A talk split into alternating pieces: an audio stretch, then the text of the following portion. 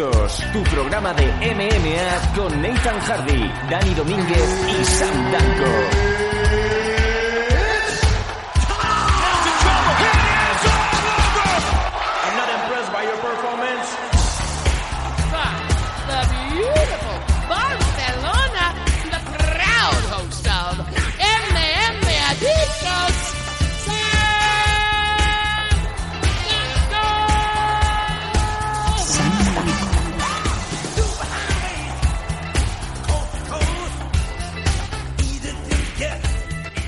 Hola, ¿qué tal? Bienvenidos todos, MM Adictos. Estamos, sí, en el último programa del año. Hay que ver cómo pasa el tiempo. Ya es el número 193. Y bueno, teníamos dos opciones. O bien quedarnos en casa siguiendo pues esa pauta de comer eh, comidas hipocalóricas eh, regadas pues con moscatel, con esos polvorones, los alfajores y todo eso. O bien sentarnos una última vez para pues comentar cómo ha ido este último evento, este último fin de semana con Rising, con UFC 219, ha habido de todo y vamos a hablarlo, como no, como viene siendo costumbre, con la voz del sur, el hombre que más sabe de MMA asiático, Nathan Hardy, ¿cómo estamos? Muy buenas tardes, Sam. La verdad es que estamos, pues ha sido, estamos grabando este 31 por la tarde. Ha sido un día largo, yo ya lo adelanto que vamos a tener resumen de UFC 219, pero yo no he visto el evento porque me he tragado cerca de 7 horas de retransmisión de, del segundo día del de, de Rising, de estos dos eventos de final de año, y ha sido el, el final, el gran final, ¿no? Con las tres finales de los tres torneos que habían disputas y la verdad es que después de 7 horas, como te digo, no había ganas de, de tragarme UFC, sinceramente, que los resultados, pero bueno, no, no me lo he tragado. Y contento, la verdad. Yo he visto, yo ya lo, lo estoy- lo he, escrito varias veces por Twitter. Para mí es un, es- ha sido el mejor evento del año porque se le ha metido mm, dosis de emoción que realmente no ves dentro de UFC. Y luego también, por supuesto, los, los combates en sí mismos que han sido bastante buenos, sobre todo bastante entretenidos. Sí, Y creo que, o sea, tenemos un tiempo aquí limitado en este programa que lo va a ocupar la mayoría en su parte UFC 219. Vamos a aprovechar también para hablar un poquito de Rising. Pero creo que los dos eventos, por lo menos desde mi opinión, creo que se merecen un programa entero aparte.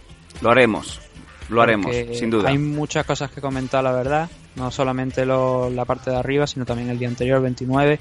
La participación de Irene Cabello en el torneo Atomway, Super Atomway, perdón.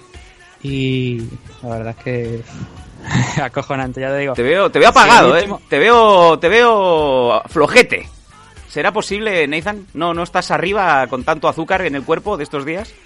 Hombre, a, eh, a ver, yo lo te he dicho, son siete horas de evento, más o menos que ha, que ha- que ha sido. Y, y te he dicho, ha, ha habido mucho, ha habido resultados que igual no deberían coger la gente de sorpresa, o después lo vamos a comentar. Sí, ahora lo Pero comentaremos. el- sobre, sobre todo lo que he dicho, aparte de los combates en sí mismos, había muchas emociones en, en el evento. Teníamos a Takano Origomi, teníamos a lo mejor de Japón también participando, Mirko Crocó, con lo cual ya te digo, había muchísimas historias que no solamente son las que tenemos encima del ring, sino también alrededor de esos luchadores que han participado en el evento de Rising. Vamos a comentar muy por encima, eh, como ya lo ha dicho Nathan, no teníamos hoy tiempo porque deberíamos dedicar un programa entero a Rising, sin embargo vamos a hablar de la noticia principal, que es la que tiene más el interés propio de, de la fanática española, ¿no? Nos vamos a las noticias aquí en el MM Adictos 193. Noticias. Noticias. Is there something wrong with your?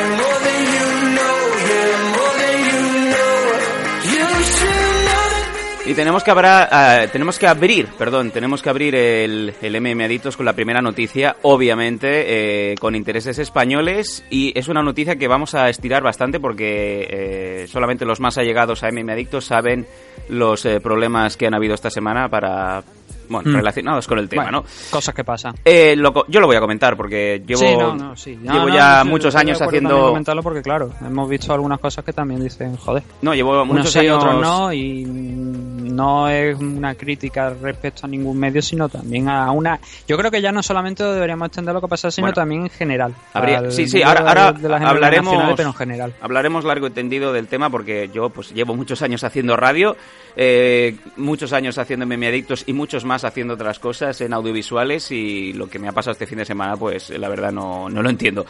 Em, primero de todo, Neiza, la noticia. Irene Cabello peleaba este fin de semana, más concretamente peleaba hoy en, eh, en ese torneo Super Átomo y femenino contra nada más y nada menos que Rena, Rena Kubota.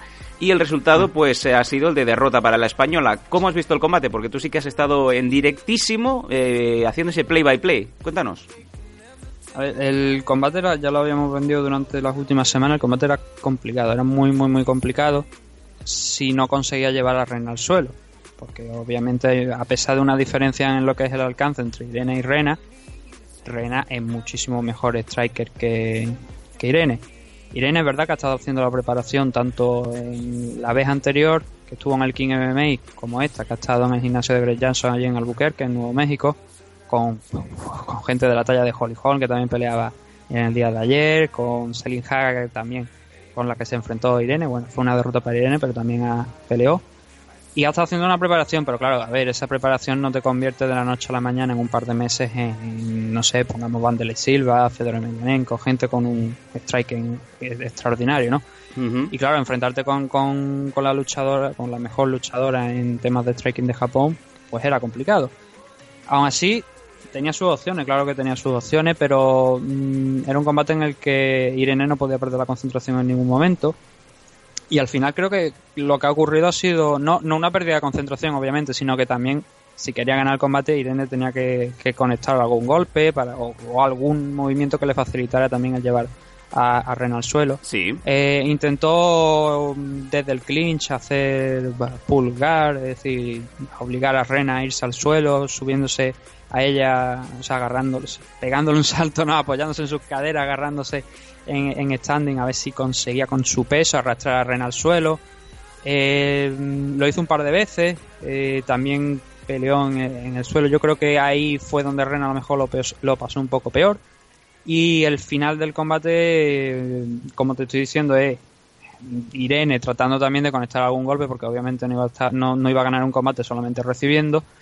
Entonces, ¿qué pasó? Soltó la derecha y a partir de ahí pues se le vino el- prácticamente el, mundo encima, ¿no?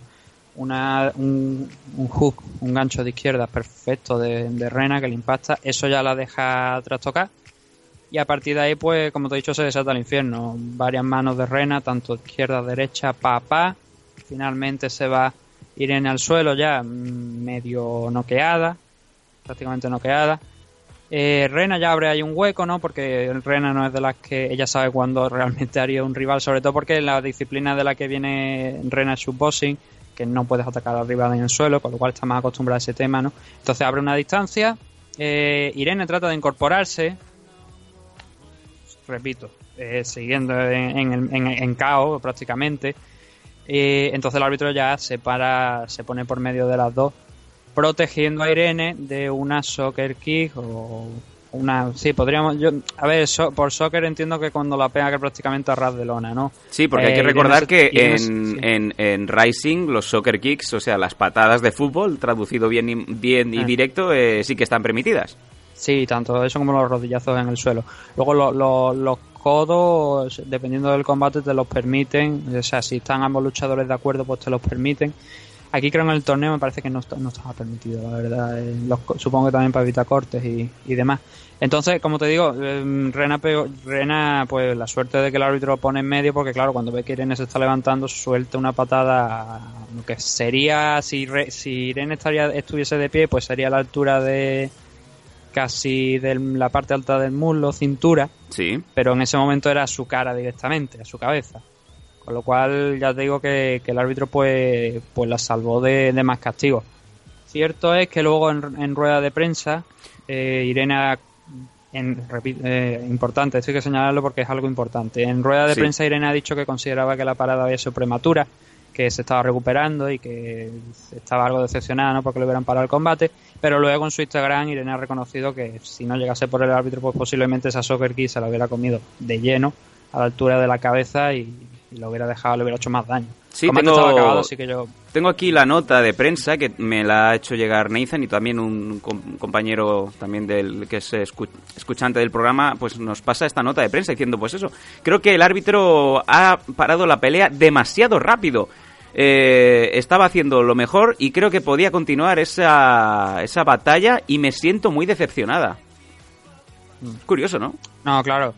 Ver, es curioso. Entiendo que eh, en ese momento de comentar eso, eh, Irene no ha visto el combate o nadie de su esquina le ha dicho, oye, no, esto ha sido así. Porque luego en su Instagram, un, un rato más tarde, cuestión de minutos más tarde, sí que sí que escribió que, que el árbitro pues le había salvado de eso, de una soccer kill limpia totalmente a la altura de la cara y por tanto mucho más daño.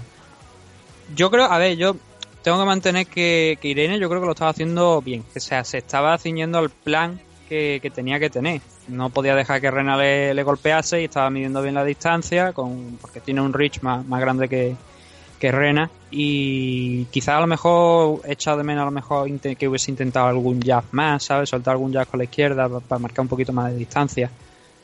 Pero claro, era un combate complicado y las mm, opciones de Irene pasaban por tratar de llevar a Rena al suelo y yo creo que era lo que tenía en mente Irene. Lo que pasa que quizás a lo mejor le ha faltado un poquito, no te voy a decir, eh, es que claro, eh, nos tenemos que meter también lo que ha sido la final, porque creo que tanto la- el combate de Irene como el combate de, de la final de entre Rena y Kana Sakura son combates que son rivales parecidas, son, son un estilo muy parecido y vendría bien comentarlo, pero claro, si te ves ese combate y el de Irene, igual a Irene le ha faltado algo de decisión a la hora de entrar a, a intentar derribar a Rena, pero ¿Es posible, Nathan, ha que, hecho, sí. que lo que Kana a Sakura ha hecho para vencer a Rena era sobre el papel lo que quizá tenía que haber hecho Irene?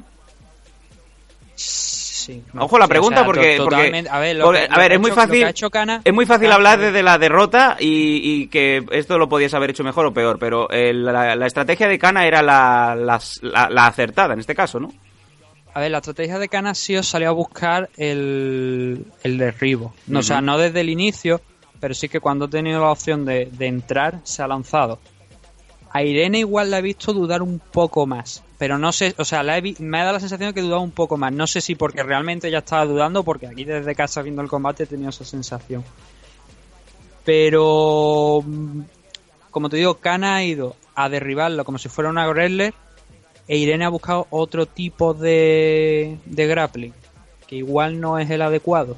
Vale. O sea, no, no es que no sea el adecuado, sino que más bien que no le ha funcionado como sí que le ha funcionado a Kana Sakura cuando se ha llevado a, un par de veces a Rena al suelo y luego la última, bueno, estamos adelantando, estamos hablando de la final directamente, ¿no? Que creo que también es... Bueno, es- pero es- hablaremos- Es que es grande, o sea, el evento ha sido muy grande y la verdad es que eso no... Sí, sí, y dicho por Nathan Hardy, difícil- el mejor evento solo al combate de Rena y el mejor evento que Nathan Hardy ha visto, eh, no sé si en lo que va del año, pero, pero desde de- luego en su top, ¿no? En lo que va del año, sin duda alguna. En lo que en los eventos que he visto en directo, yo diría que también. Bueno, ahí está. Lo menos, a ver, teniendo en, teniendo en cuenta que Perai no se podía ver en directo, o por lo menos yo, yo no tenía posibilidad de verlo en directo, ¿no?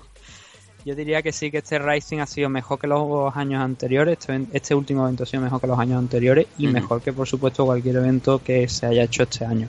Vale, eh, pues vamos a hacer una cosa, amigos MM Adictos. Como sabéis, el tiempo apremia hoy y UFC manda sobre todo. El día hoy es muy especial, muy peculiar. No sé cuántos valientes serán capaces de escuchar el programa hoy mismo, lo cual, pues oye, eh, vosotros los que escuchéis el MM Adictos, oye, pues darnos un avisito, ¿no? Ponernos un, hashtag, un retweet, lo que sea, para saber que estáis ahí. Pero sí que le vamos a dar el tiempo necesario a Rising durante la semana. Creo que haremos una parte especial para Patreon y puede que a lo mejor hagamos un resumen rápido para el domingo que viene. Lo que sí que quiero centrarme, Nathan, eh, sobre este grandísimo evento es eh, todo lo que estaba relacionado con Irene. Porque mucha gente, todos los amigos MM Adictos saben que eh, hace pues una semana, prácticamente, más de una semana que estábamos detrás de la luchadora de Irene para poder concertar una entrevista, porque siempre lo decimos, es muy fácil hacer las entrevistas cuando te quieres subir al caballo ganador, ¿no? Cuando ya un luchador o una luchadora ha vencido, se ha llevado su pues sus laureles, todo lo que quieras, y es muy fácil decir, oye, pues que yo te apoyaba desde el principio. Nosotros eh, pr- prácticamente en MM Adicto siempre hacemos el seguimiento antes, durante y después.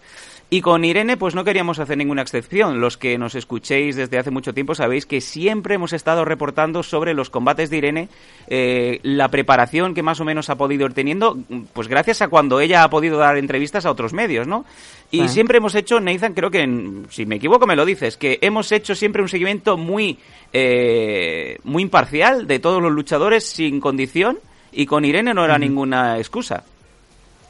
Mm, por supuesto, y esto es algo que he visto en las últimas fechas, bueno, algún promotor español Ah. decir a un medio que eran los más imparciales. Eh, nosotros habíamos trabajado con ese promotor anteriormente, de hecho, se puede decir que lo hemos entrevistado realmente aquí en el programa. Hemos hablado de su gente, hemos hablado de sus eventos, Sí, señor. pero también es verdad que cuando hemos hablado de sus eventos hem- ha sido en su mayoría porque nos hemos tenido que nosotros que buscar el, eh, las notas de prensa, los resultados, Sí. que a veces son incluso hasta muy difíciles de conseguir. Sí, porque no lo suben a Sherdog o luego resulta Sí. que los récords no están bien.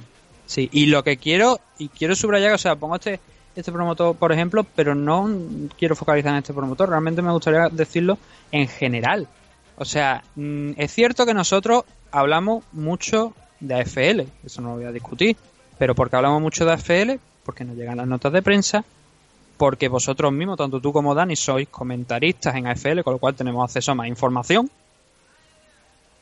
Y es fácil de conseguir esa información. Ahora bien, hay otros eventos en España que nos cuesta horrores y no tenemos tampoco tiempo de eh, pues encontrar esa información. Sí, hacer trabajo de campo, como si estuviéramos para sacar unos créditos en la universidad, en la Complutense, ¿no? Claro, y el problema de esto es que, como digo, y lo digo honestamente, yo no voy a emplear mi tiempo en hacer algo que deberías hacer tú, el promotor, el jefe de prensa o quien sea, O el manager. en tu empresa. O sea, claro, o manager, quien sea, me da igual.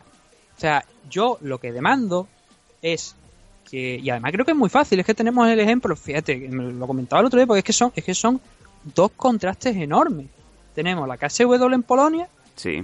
Que tardaron dos malditas horas en enviarnos la primera nota de prensa. Una vez les dijimos que queríamos recibir, queríamos colaborar y todo eso, Sí, sí. y media hora después de acabar su evento, el, K- la- el KSW 41, teníamos la nota de prensa con los resultados, con fotos y con vídeos en el correo. Sí. Eso aquí en España no se lo he visto a ninguna compañía. A nadie. Digo, ninguna. No, no, a nadie, a nadie. A nadie. A nadie. A O sea, ni a FL tampoco. Pero sin embargo, como te digo, tenemos la ventaja de que tú y tanto tú como Dani, pues estáis de comentarista en AFL y entonces por lo, con lo cual hay una información, o sea, hay una, una información que pues que fluye más, más, más fácil, ¿no? Pero claro, o sea, que yo, que soy de, no, que yo no me considero prensa, no, pero que sí que me, que, que hablamos de los eventos y tal y cual, que yo tenga que decirle a un promotor, oye, crea una puñetera lista de, de correos donde la gente se apunte. En- Y es tan cómodo como eso, o sea, tú tienes una lista, la gente se apunta, tú metes los correos, no sé si tienes que meterlo manual o, o- o automático de alguna manera, que se puedan suscribir. Y cuando tú mandes un correo con tus resultados, con tus noticias, con tus eventos, le llega a todo el mundo. Y entonces esa imparcialidad de la que tú hablas se hará realidad en todos los medios, porque Mm. simplemente todo el mundo podrá hablar de tus eventos fácilmente. No tendré yo que ponerme a buscar tu evento, que son difíciles ya de por sí de encontrar, Claro. Y tengo yo que perder mi tiempo. O sea, pues a lo mejor si tú me mandas esa nota de prensa, perderé el tiempo en hablar de eso, no en tener que buscar la información. Ya. No, no, y es así. Y lo- Normalmente o nos sea, hemos peleado de con verdad. muchos promotores eh, eh, Claro, pidiéndoles, no por favor, de gente, que... con, que- más de con, con gente Sí. que ha montado más de 100 eventos de MMA, que es un manager que lleva a muchísimos luchadores por ahí, esa persona no me puede hablar de imparcialidad cuando ni él mismo se molesta en, hacer llegar, en hacernos llegar tanto a mí como a otros muchos No, no, las notas y- de prensa. no, Yo pero en este caso- claro, yo no tengo por qué buscar las notas Sí. de prensa de absolutamente nadie. Nathan, en este caso no somos nosotros eh, los afectados directamente, pero sí que hemos sido en el pasado. Lo que pasa que, como bien dices tú, eh, bueno, pues Twitter, eh, redes sociales, etcétera, pues están a la vista de todo el mundo. Y cuando ves que, por ejemplo, pues promotores no tratan de buena manera a medios como el que ha pasado este fin de semana, que es la jaula de MMA, que otra cosa no, pero es el, yo creo que es la cuenta número uno que cualquier aficionado español tiene que seguir Sí. para estar informado de qué evento hay cada fin de semana. No te digo en Europa, en España, que es muy difícil de seguir. que un promotor vaya y le diga a la jaula de MMA que son imparciales, que, eh, que son totalmente parciales. y- No, no, no, no, no, no, no. A estos chicos les han dicho que son imparciales. Ah, y que son imparciales. Vale, Me pues parece- mira, mucho me mejor me lo pones. Totalmente maravilloso. Mucho mejor me lo pones. Que sean pero así. O sea, la esta gente, la gente que lleva la cuenta de la jaula de MMA, que les tengan que dar esa, ese masaje forzado así a la vista de todo el mundo, me parece deplorable. Vamos, en 2018 que estamos ya entrando hoy mismo. Sea, En fin. Y, y te lo digo, me parece Sí. maravilloso el trabajo que hace el, el- Creo que son dos personas, me parece. Antes era una persona sola, Sí. ahora creo que son dos. Pero el trabajo que hace la jaula de la MMA es maravilloso. O sea, Sí. yo no, no sé de dónde sacan el tiempo, con lo cual es digno de aplaudir. Yo no tengo tanto tiempo y a mí me gustaría que después de 7 o 8 años, esta- estas empresas que hablan de imparcialidad, que me manden también la nota de prensa para... Es que, no, es que me tengo, me tengo que morder la Sí, lengua. sí, no- porque, no hay claro, problema, o no hay problema. que hay gente que hay que salen corriendo hacia adelante de la, de, de la noche a la mañana sin tú saber por qué. Y estamos hablando de que, que- que- que- que fue así, que de repente te ves como una persona sale corriendo de la noche a la mañana de un grupo donde se le ha, de- se le ha dado alfombra roja para que ponga todos sus eventos, toda su información sin problema Mm. ninguno. Y que luego nos dicen que es que estamos parciales. No, mm, igual eres tú el que no el que no quieres que seamos imparciales. Vale. Porque si la parcialidad es simplemente hablar de una, de una empresa con la que, que la que con la que puedes conseguir información, cojones, somos somos parciales por hablar de UFC, somos parciales por hablar de Racing, no. Son Bueno, eventos o- fáciles de, de- Fight Club Slam. son, fácil- eventos, son eventos fáciles de ver. Sí, sí, con no, lo pero- cual hablamos de eso porque para empezar, esos dos eventos, por ejemplo, son mainstream, son fácil de encontrar. Sí, señor. ¿vale? Tus eventos, y, y si de verdad algún promotor español piensa que sus eventos están a la altura de. voy a ir a Rising o, o UFC, al evento de KSW, y que es la prensa la que debería prestarle más atención cuando ellos no buscan ni siquiera a la prensa, Sí. están jodidamente equivocados. Bueno, Y han así pasado- No vamos a levantar nunca, pero absolutamente nunca las MMA en este país. Han pasado muchos años Sea desde que estamos que exponiendo esté- esto. Que tengan 100.000 seguidores en Facebook haciendo promo, que tengan 52.000 sorte es- haciendo sorteos y llevándose a luchadores y a personas a Londres, sea quien sea, no vamos a levantarlo nunca. Absolutamente nunca. Cierto. Eh, ha quedado, Así que ha o, la- quedado o- o llega 2018, ahora que estamos en 2018, y las empresas se ponen las pilas aquí en España y empiezan a, a por lo menos con una dirección de correo electrónico a la que te contesten, por favor, con algo de cierta ortografía y formato, porque yo he visto algunas cosas que son para pegarle fuego. Me encanta el, este Nathan. serio, que a mí- que a mí- es verdad que alguna nota de prensa que nos ha llegado, digo, hostia, vale, la vamos a leer y todo esto, pero que yo cuida un poquito el formato y la presentación, porque luego aquí es que no entiende nadie ni Dios. No, y luego, luego se quejan de que no llegan a los medios. O sea, si los medios que son nosotros- especializados mira, o sea, con nuestras nosotros limitaciones. llegamos- nosotros no llegamos a 2.000, ni a 3.000, ni a 4.000. ¿Cómo ¿vale? que no? A lo mejor llegamos a unos 500, 600 por programa. Oye, Nathan, ¿vale? estás muy Pero, equivocado. 500, No, no, no, 600 no. Ahora, programa ahora. que aquí en España Escucha- te llenan un puñetero evento. Escúchame, Nathan, estamos haciendo cifras que no habíamos hecho nunca. ¿eh? Estamos pasando los mil seguidores por semana que escuchan cada programa. Y eso, eh, eso tiene un trabajo, ¿eh? Tiene un trabajo. Y aún así, Ah, pero el problema, el problema es que luego vienen los de fuera y no te aceptan el trabajo, ¿sabes? Como que... Bueno, no pasa hecho. nada. No pasa nada en ese aspecto. Sabemos que lo que Claro, estamos haciendo lo estamos haciendo bien, Nathan, porque hay consenso, hay debate antes de entrar y meterse en un micro y decir pues este sí o este no, porque eh, nosotros no nos casamos con nadie pese a que mucha gente pues diga, bueno, pues eh, están posicionados de una manera o de otra. No, no, nosotros estamos, nos dejamos llevar eh, por las noticias, eh, nos dejamos llevar por los contactos y queremos siempre ser un medio blanco en el que entrevista a una persona y a otra. Y me da igual eh, si esta persona se ha enfadado con este, con el otro. A mí me da igual, porque nosotros damos información de MMA internacional y sobre todo nacional con lo difícil que es. Y si no, que se lo pregunten al hombre que le dicen que es imparcial, el de la jaula de la MMA este fin de semana, que ha sido, vamos, de traca. Sí. ¿Por qué voy a esto? O sea, ¿Qué es eso? O sea, Sí, vamos a ver. ¿Por qué voy a esto, Eh, Nathan? Porque yo, esta semana... aquí- Sí, déjame, déjame No, hablar es ahora. Que, es que es eso, o sea, que hemos entrevistado a gente, promotores de diferentes empresas, luchadores de diferentes... Y aquí no pasa absolutamente nada, coño, que no se ha muerto nadie. O sea, No, no. que lo único que buscamos aquí es que la gente, los que, está, los que nos están oyendo hoy, están escuchando este- estas cosas, porque llega, porque es que me parece que al final, al final, en el último programa del año, del año pasado, también acabamos largando exactamente lo mismo. Así, no me acuerdo. Yo no me acuerdo tampoco, pero me suena que esto lo, esto lo soltamos el año pasado también, porque es que es exactamente cada puñetero año lo mismo. Y llega ya un momento que después de 7, 8 años, que vamos a hacer 8 años, ya estamos dentro de los 8 años, Sí, correcto. te molestan esos comentarios de, de que te hablan de parcialidad o de imparcialidad, porque a mí no me hace ninguna gracia coger, abrirme el Facebook y encontrarme un mensaje de un promotor diciendo que, que por qué no le cambiamos el nombre al programa.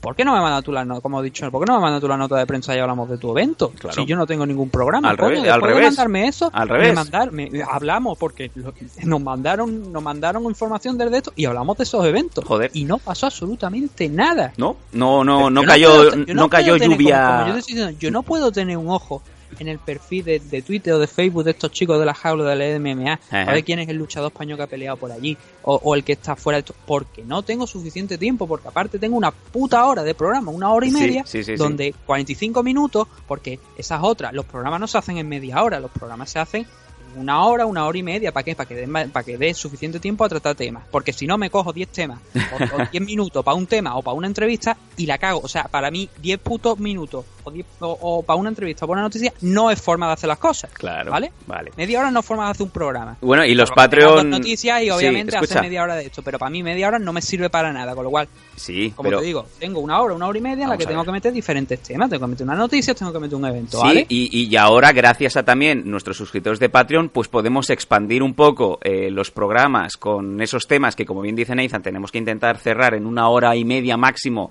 del programa de los domingos. Y podemos debatir con más tranquilidad de el resto de noticias y un poco pues divagar con nuestros oyentes sobre otros temas, ¿no? Y gracias a eso lo estamos haciendo también, pero para que veáis que tiene una dificultad inclusiva de compaginar el equipo de redacción, que somos las tres personas, que nos tenemos que combinar nosotros y tenemos que intentar hacer que todo el mundo pues tenga un poco su tiempo, ¿no? Obviamente si no hay eh, notas de prensa o no hay apoyo por parte de promotores o luchadores españoles, pues eh, lo que no quiero que parezca que los que quedamos mal somos nosotros, desde luego que no, porque eh, como bien, y a esto voy, queremos dejar patentes que somos abiertos a que todo el mundo pueda decir la suya. ¿Y esto por qué viene? Vale. Esto viene porque, como ya sabéis, los que nos seguís en MM Adictos, eh, anunciamos ah, en redes sociales que teníamos cerrada la entrevista con Irene Cabello para pues eh, la previa a su combate, su preparación. Eh, Nathan lo sabe, lo sabe Sí. la gente allegada, que hemos intentado por activa y por pasiva que Irene estuviera por nosotros. Eh, dentro de una manera no muy ortodoxa conseguimos cerrar la entrevista, veíamos un poco el deje que había e incluso llegamos a cerrar el día y la hora. Sí. Con todas las dificultades, repito que esto no me ha pasado a mí en ocho años de programa. Yo he estado entrevistando y Nathan ha estado entrevistando gente que está en UFC y hemos Sí. tenido muchísimas más facilidades que mm, lo que nos ha pasado estos días. Sí, Y- hemos- de hecho, de hecho es que se puede decir claramente que hemos entrevistado a, a Enrique Marín en, en más, no solamente en el Five Week, sino en su habitación, en el teléfono del cuarto de baño, porque el de la habitación no funcionaba.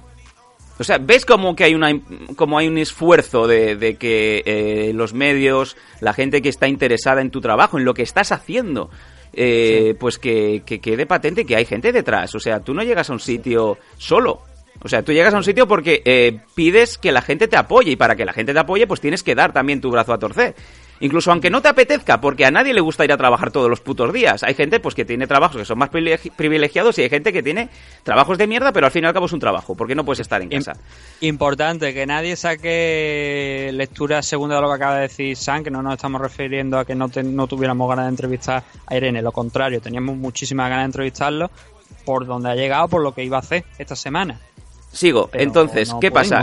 Conseguimos cerrar una fecha con problemas, obviamente, de, de agenda. En ese momento Irene estaba en Nuevo México. Con salvando las distancias, conseguimos cerrar la fecha y en el día ya de la grabación, que creo que era el sábado 24, Sí, no, el sábado 23. sábado 23 conseguimos Pero cerrar la entrevista. eh, contacto con, contactamos con Irene en este caso para decirle, Irene, entras en media hora. Y Irene, pues eh, no sé qué pasa ahí en ese momento, que nos dice, no, hoy no es, eh, hoy, hoy vuelo. Hoy vuelo y ya tendrá que ser otro día.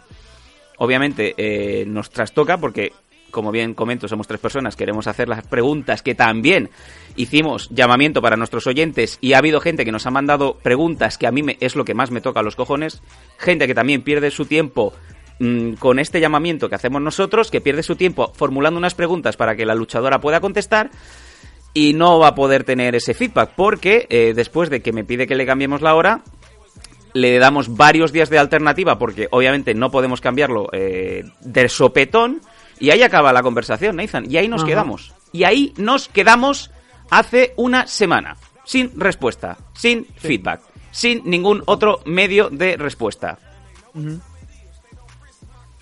Vamos a dejar ¿Qué esos silencios porque, O sea, porque no, no lo entiendo. No lo entiendo. No, yo, yo eh, lo único que entiendo y comprendo y de verdad respeto que es eh, el Five Week, que hay un viaje de cerca de 10 horas, quizás 10, 12 horas hasta Japón, que se hace muy pesado, que hay que aclimatarse a lo que es el jet lag y tal y cual, a las condiciones de estar allí. Pero también entiendo que 5 minutos para contestar un mensaje cuando sabemos que has entrado por Twitter, salvo que tengas a un community manager que lleve tus redes sociales. que No, no, sé no, si- no tiene. No tiene, te lo digo yo.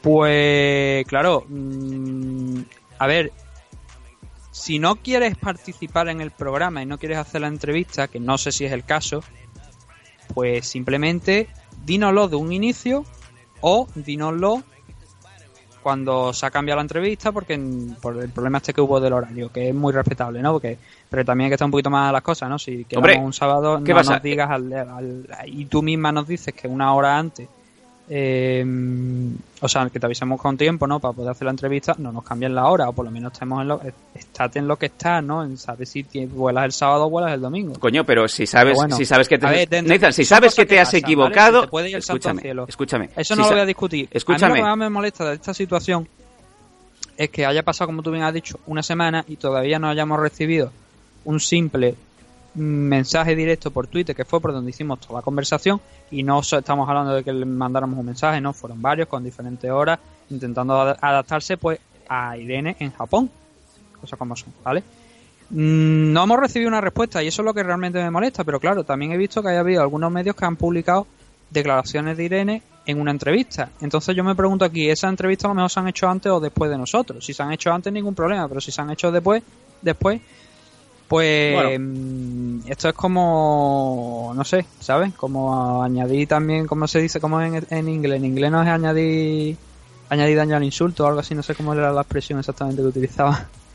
Pero es eso, ¿no? Es, es como, joder, a ver, si no nos contesta y encima vemos que está haciendo declaraciones a otras, a otras, um, A otros medios, a otros medios que también son imparciales. pues no es que me lo toma mal porque No, realmente no. hacemos la entrevista No, pues no pasa nada. hacemos la entrevista pues ya está no y habrá mucha gente que dirá no si es que lo estoy tomando mal porque estoy comentando esto no porque lo que estamos comentando hoy también va aplicado y va con una moraleja para los restos de luchadores. Nosotros estamos aquí para vosotros y para vosotros. O sea cuando hacemos una entrevista lo hacemos por vosotros vale para que vosotros os deis a conocer y parezca los de Podemos, ¿no? Lo de nosotros y nosotras y vosotros y Tira vosotras. con el, tira con el Exactamente populismo, que, igual. que vas bien. O sea, para que vosotros que estáis, o vosotras que estáis peleando, os deis a conocer a nuestro público. Que no serán millones y millones de espectadores, como puede tener, no sé, Gol Televisión o alguna página de Facebook por ahí. Pero si os conocen 500 a través de nuestro medio, 500 son. Claro. 500 que a lo mejor compran vuestro compran el pay-per-view y ven vuestro combate y luego os hablan por las redes sociales. Que por cierto, una de, los- de las preguntas que, que, que nos hacía uno de los chicos que envió era que, que por favor que Irene fuera más activa en, en Twitter y en otras, eh, bueno, en, en- en Instagram. En- sí redes sociales, en redes sociales. No, sí, claro, pero eh, se refería más a Twitter porque es verdad que en Instagram Irene es mucho más activa. Pero esa es otra, ¿no? Que los luchadores. Y una de las cosas que también que Dani, por ejemplo, dijo de, de Jimmy Rivera hace un par de semanas, que el tío no tiene presencia ninguna en redes sociales y que eso era negativo. Y, y es verdad, o sea, eso también ayuda a conocer. Pero lo importante aquí es que, como digo, cada vez que hacemos una entrevista, no lo hacemos para nosotros poner en el currículum y decir, ay, pues mira, hemos entrevistado a Enrique Wasabi, a Irene. No, no. O sea, que también obviamente nos puede ayudar de cara a lo mejor a, exponerle el programa a alguien y que pues, nos puedan ayudar a seguir creciendo. Eso es verdad, eso tampoco lo voy a discutir, ¿no? Porque eso es cierto. Pero lo hacemos por vosotros, o sea, para que vosotros habléis y deis a conocer un poquito más de lo que hacéis, que a veces es muy difícil de, de seguir, de seguiros, porque cosas que se han podido seguir de Irene, que ha sido Rising, la entrada en el Ultimate Fighter, alguna pelea extra a lo mejor por aquí, pero no toda su carrera, por ejemplo, porque es muy difícil encontrarla y es muy difícil seguir algo según qué luchadores, sobre todo las MMA femeninas aquí en España que no tienen tanto crecimiento como las masculinas y que son menos conocidas, con lo cual hemos entrevistado a Vanessa Rico, ningún problema, una persona maravillosa. No estoy diciendo que Irene sea una mala persona, al contrario, no la conozco, con lo cual no puedo hablar. pero eh, esperaba que por lo menos nos respondiera a los mensajes, la verdad. Sí, no cuesta Sobre nada. todo cuando había una negociación previa para que esté aquí en el programa y nos tuvimos que readaptar y, re- y pasar todas las entrevistas, o sea, todas las, las preguntas, decir, enviarnos más preguntas porque vamos a intentar reprogramar la entrevista y luego me he encontrado con una semana después pues que no hemos podido entrevistar a Irene. A mitad de semana pues dijimos, pues bueno, pues ya está, ¿no? No la entrevistamos ya si, si acaso en un mes, en dos meses, o el año que viene, o en 2019 o 2020, cuando se haga, pues a lo mejor la podemos entrevistar. Encontraremos el sitio, encontraremos la oportunidad para entrevistarla. Pero claro, Ya. ahora mismo ya de tener la prioridad a lo mejor, pues mm, pasa a no estarle, a no, no, no la tenemos ahora mismo en prioridad porque preferimos ahora entrevistar a luchadores que tengan más peleas más cercanas. Ya, pero bueno, eh, eh, así queda, Nathan. Eh, hay que, así, hay que, hay que tener, hay que tener un poco de responsabilidad eh, Sí. con la gente, porque llevas tu carrera, pero también tienes que llevar tus redes. Y si quieres que haya promoción y quieres que la gente, como bien ha dicho Nathan, eh, pueda ver tu combate y llegar a gente que a lo mejor casualmente solamente ve UFC y que este fin de semana no sabe que existía una pelea de una española eh, en Rising, en la que nosotros llevamos meses diciendo posiblemente esta va a ser la pelea más importante de cualquier español en los últimos 25 años en MMA, Con Pues- la atención de Enrique y Arnés en UFC. Ahí va a quedar eh, eso. Y a mí me sabe mal por, sobre todo, nuestros oyentes y esos amigos, esos MM adictos que han se han tomado la molestia de mandar eh, emails con muchas preguntas. Y yo para Claro. mí, eso es la gente que nos mm, les debemos una disculpa. Y, No, yo no, o sea, yo no, yo no le debo una... O sea, yo personalmente no creo que le deba una disculpa a los oyentes Escucha, porque lo hemos sí. intentado todo. Y O sea, no, no hicimos pública... Hemos estado hablando Escúchame. con Irene, lo que pasa es que tampoco vamos a estar encima de ella No, desde luego. dándole el coñazo eh, las 24 horas diciendo, oye, vamos a entrevistarte, vamos a entrevistar. ¿Por qué no? Porque no lo, no lo consideramos tampoco un, un método de Desde luego. y una forma de hacer las cosas. Eh, cual, cerramos ya. eso, yo sí que Sí. pedirle disculpas no, pero sí que lo siento porque lo habíamos prometido una entrevista que al final pues no podemos ofrecer por el momento. Ya veremos en y nosotros no somos de- después, claro, escúchame. después, de- después de Joder. Después de esta rajada que estamos teniendo aquí, yo entiendo que habrá gente que se moleste y si esto llega a oí- a oído de Irene posiblemente se moleste, pero Bueno. no es una Pues mira, eh, No a lo mejor verá mensajes de hace tres semanas que están sin contestar. Eh, cierro, co- cierro con esto, Nathan, ¿Quién que, queremos cambiar de tema. Quiero cambiar de tema, sí, pero eh, simplemente eso. Nosotros no podemos poner una entrevista pública o vamos a hacer eh, una nota pública de que vamos a hacer una entrevista si no está la cosa cerrada. Estaba cerrada. Entonces, ¿qué pasó? Pues eh, que a la chica pues se ve que el reloj se le fue para adelante o para atrás y no sabían qué día estaba. Y ya está. Y ya está.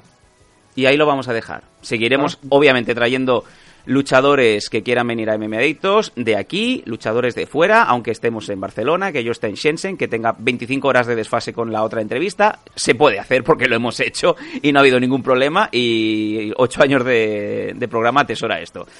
Dicho esto, eh, Sí. bueno, pues nada, chica, eh, mucha suerte en la próxima pelea. Eh, Sí.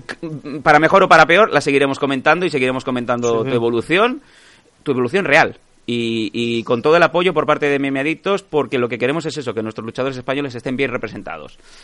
Sin Mm, ninguna duda. Y ya Eso está, y ahí lo es- vamos a es dejar. lo primero y, y lo más importante que tiene que tener claro la gente. Nosotros, eh, incluso a veces, fíjate que nos han acusado de, de ser realmente parciales, pero a favor de los españoles. De- sí, de hecho sí. Alguna, alguna vez nos han acusado de, de- de defenderlos demasiado, ¿no? Pero, oye, es que también es verdad que si no los defendemos nosotros, ¿quién lo va a defender? Ahora, tampoco tenemos la obligación de hacerlo, las cosas como son. Y ahí lo vamos a dejar.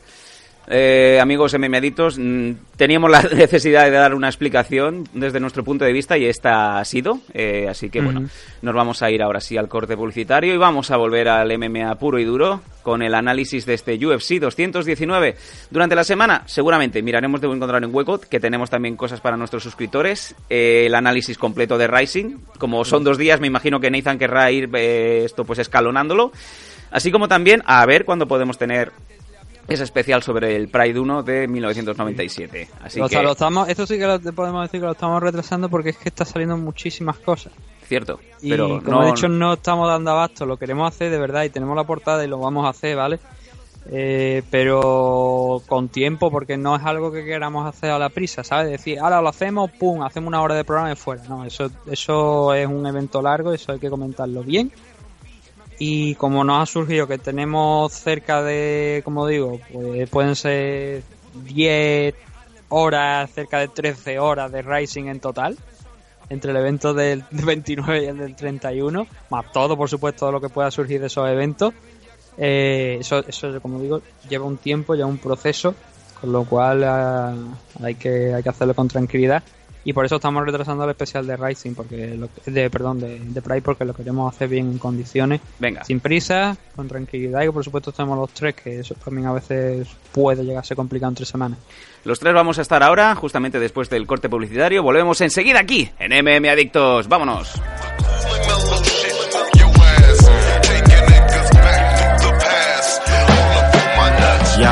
Iría al Congo de cuando tenía 13 a decirme a mí mismo que tuviera fe, que todo pasa, que sea paciente, volvería cuando los casetes. Al París del 2000 a ver a los Hayan antes de separarse, a decirle a Bob que Si eres tanquista, lo vas a soñar. En realidad yo estoy haciendo un estilo que a veces se derrama He tenido que sacar un disco para que los dan me inviten al programa Que rapee sobre autobús, no voy a tener envidia A mí me gustan los autobuses, pero a él le encantan las líneas Yo en realidad soy una unidad química, me llaman arcano Y a ti te desechan igual que desechan el metano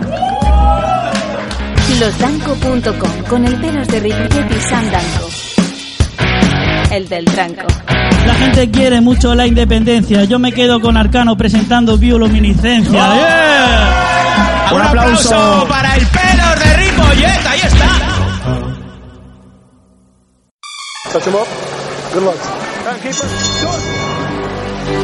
¿Te gustan las NMA? En NM Adictos te escuchamos. Queremos muchas preguntas. Preguntarnos chorradas también, da igual. Escríbenos en mmadictos.gmail.com o bien en nuestras redes sociales, arroba mmadictos.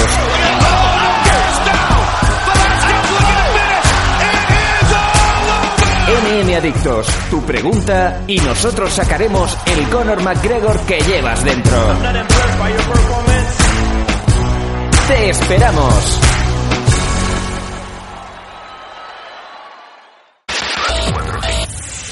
Radio 4G, la mejor radio del mundo en tu mano, la mejor radio del mundo en tu web.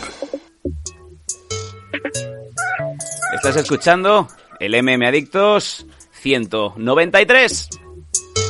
Siempre en el juego esto no va a cambiar. Encuentran 100.000, declaran la mitad. Encuentran 10 kilos, 5 llegarán. Preguntan por ahí dónde está lo demás. En menos de un mes en la calle estará. Por el mismo sello el doble pagarás. Aún no lo entiendes, es duro, ¿verdad? La auténtica mafia son. Bueno, seguimos con esta música de mierda en MM Adictos. Eh, como siempre, cuando volvemos de publicidad, os avisamos de que os tenéis que apuntar a Dragons, Dragons Magazine, su comuni- comunidad Dragons, en donde tenéis a diario vídeos, tutoriales, clases online, tenéis un montonazo de cosas, amén también de la Dragons, la Dragons Magazine, en formato romántico, por si que la queréis sin papel, en que incluso creo que Dani Domínguez está por ahí, que está a punto de salir en, un, en el próximo mes, o sea que...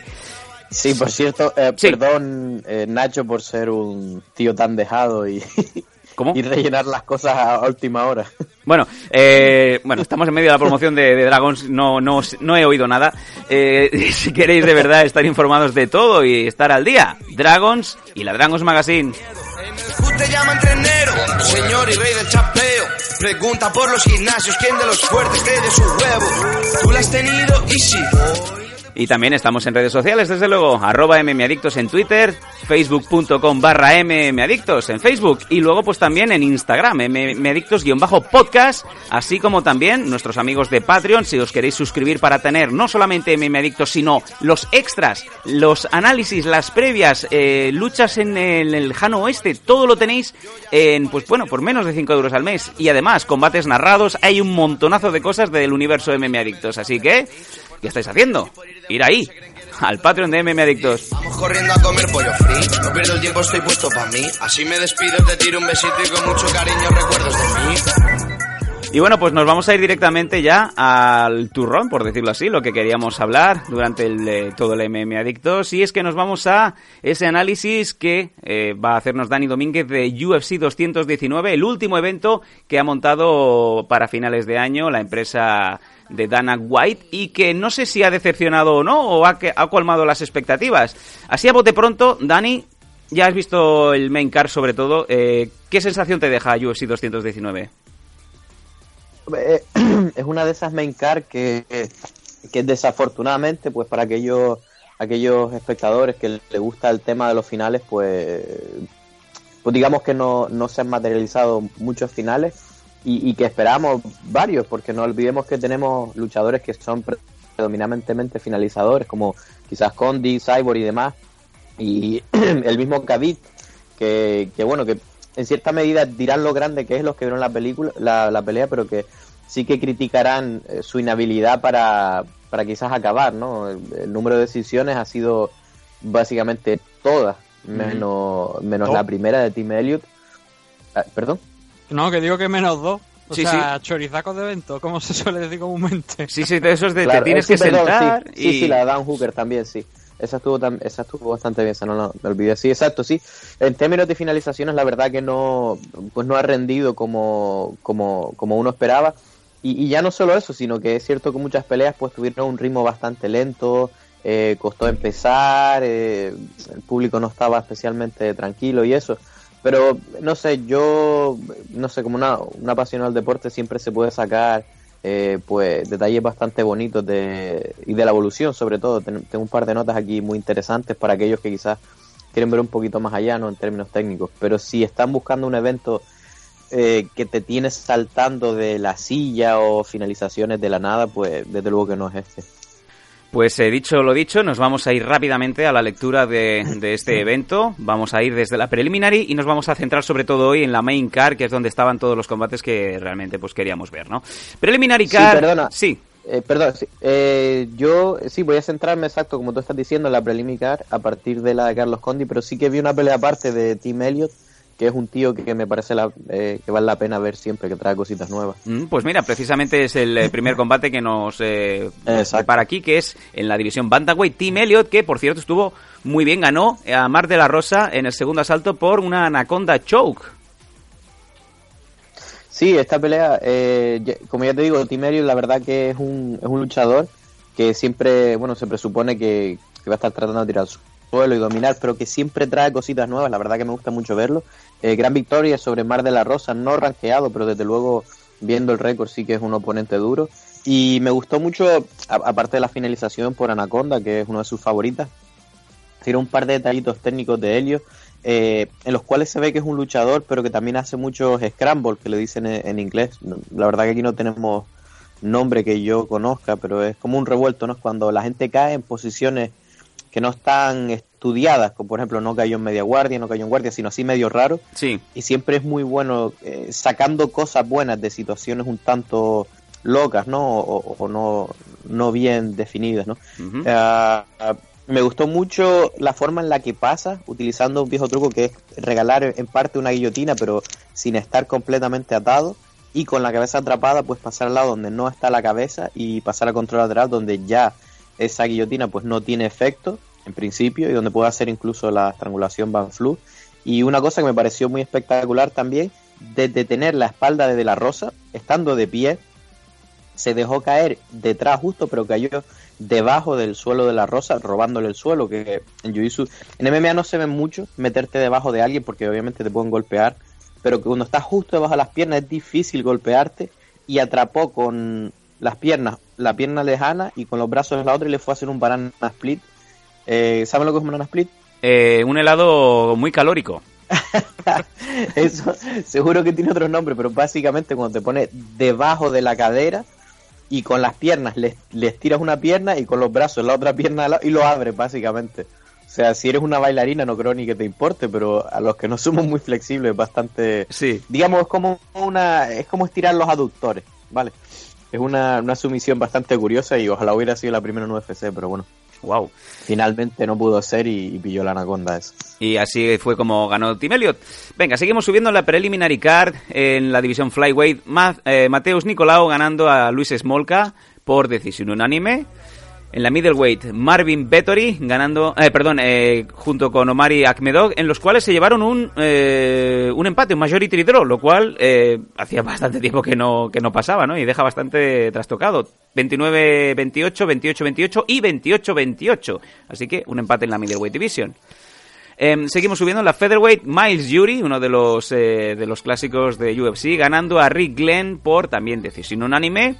Y en el último combate de la preliminary, en la división light heavyweight, Michael, eh, Michael ganando a Khalil Roundtree Jr. por también decisión unánime.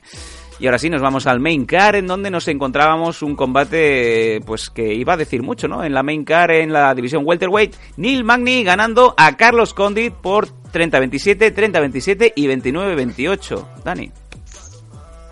Sí, el principio de, de- O sea, nosotros hablando aquí fuera del aire, les estaba comentando que esta, esta, o sea, este evento me dejó mal sabor de boca en algunas peleas en las que, según la puntuación actual, yo creo que estaba bien dada la decisión, ¿no? Eh, pero que me deja un mal sabor de boca, es decir, y, y creo que esta es una de ellas. Ujú. Eh, Condit Maya, pues, eh, Magni, perdón, según los estándares, pues Magni ganó, tuvo un poquito más de control superior, pero siento como que Condi estaba constantemente tratando de ganar, bien sea por finalizaciones que mencionaré ahora, eh, bien sea por golpes más malintencionados, en el buen sentido de la palabra, eh, y Magni, no sé, me da la impresión de que estaba pues tratando de ganar los puntos, que no está mal, es una competición, los puntos están por algo, pero sí que me dejó un montón de mal sabor de boca, ¿no? Especialmente por la actitud de Condi en la cual parece que le da completamente igual que haya jueces viendo la pelea o qué es lo que a ellos les gusta ver. Es decir, Condi, si no te está golpeando y le vas a tirar, poco menos que se deja caer, con lo cual da puntos, le da igual que estés por encima tuya mientras ganando, es decir, ganando tiempo y puntos mientras él busca sus misiones. Y, y la verdad es que eh, no estoy diciendo que quiera perder, pero como que le da completamente igual lo que puntúan los jueces. Es decir, él va a hacer su pelea o su sumisión o su caos técnico y si no va a perder. De Es hecho, últimamente. ¿no? en, en la, en cuando estaban anunciando las puntuaciones de los jueces, estaba muy contrariado cuando escuchó 30-27, 30-27 y antes de escuchar ese 29-28. Es como que ya sabía que había perdido, obviamente, pero no por tanto, ¿no? Yo creo que esa era un poco la, la cuestión. Sí, eh, pero es, es extraño el tema de Condi. Es una, es una función de, de su estilo de lucha, de cómo él ve las cosas, y parece como que se niega a jugar el juego de los jueces. No sé, es mi opinión, pero, pero tú puedes ver como un tío como Magni, que no es un proyectador. Yo no sé ni cuántas veces lo tiró, pero yo, yo creo que Nathan proyecta a Condi si quiere, y no, y no es un tío ni que entrene. O sea, cualquier Oh. persona que no entrene, lo tira. Es como si le diera igual. En términos técnicos hizo un par de cosas que me gustó un montón, es decir, cuando caía veo que he estado trabajando cosas interesantes, como por ejemplo, según cae, él giraba y entraba a la guardia 50-50, que es en la que los dos tienen eh, la pierna exterior entrecruzada, y los dos pueden atacar el heel hook, una posición bastante eh, peligrosa, pe- pero de nuevo, Condi súper cómodo en el suelo, perdiendo puntos, eh, Magni no haciendo especialmente daño, pero sí que marcando eh, pequeños puntos, ¿no? Desde arriba con el golpeo. Sí que me gustó mucho Magni el primer asalto, que salió con unas contras muy, muy interesantes para las patadas de Condi, que él utiliza de forma muy frecuente. Eh, el segundo round quizás vimos como ya Carlos estaba leyendo mejor y, y pudo imponer un poquito más su juego. Pero, pero vamos, eh, fue lo mismo. Eh, se- poco menos que no peleaba las esgrimas cuando lo empujaban contra la jaula, lo cual llevaba a auténticos proyecciones estúpidas, ¿no? De, de dejarse ganar los dos esos, donde cae, parecía, Magni parecía un luchador en esta pelea, la verdad. De la forma en la que lo tiraba. Em, no sé, estaba mirando, estaba viendo aquí también el, el comentarista Dominic Cruz, para aquellos que, que, bueno, que entiendan inglés, que de entrada es una pesadilla comentar un evento que él ha comentado, Sí. porque al tomar notas, digo, coño, es que cada vez que voy a tomar una nota lo dice Dominic y cualquier persona que entienda el evento en inglés parece como que estoy un poco robando contenido de Dominic, ¿no? Pero la Ah, verdad bueno. que eh, es un comentarista genial y, y ve muchísimas cosas, ¿no? Y aquí pues estoy un poco en desacuerdo de él porque dice que la solución era pelear más la grima, o sea, el underhook que le dicen ellos por debajo de los brazos, para abrazarlo y poder tirarlo al suelo, ¿no? Pero si tú no eres un luchador especialmente bueno, eh, no sé cómo vas a ganarle una lucha de grimas a un luchador, ¿no? Es decir, Claro. tienes que hacer algo que no estén acostumbrados. Y yo personalmente creo que Condi de aquí podía haber salido un poco de, de lo usual y simplemente empujar la cara de Magni, creando espacio y, y abriendo eso. Y él, después de haber empujado, en lugar de bracear como un luchador, porque realmente no es su habilidad, eh, tratar de golpear con codos mientras empujaba la cara, algo así. No sé, un montón de cosas que podía haber hecho, Sí. que no hizo y que, y que ha perdido con todas las de la ley según el reglamento actual. Un combate que, como dirían los americanos, fue un lackluster, ¿no?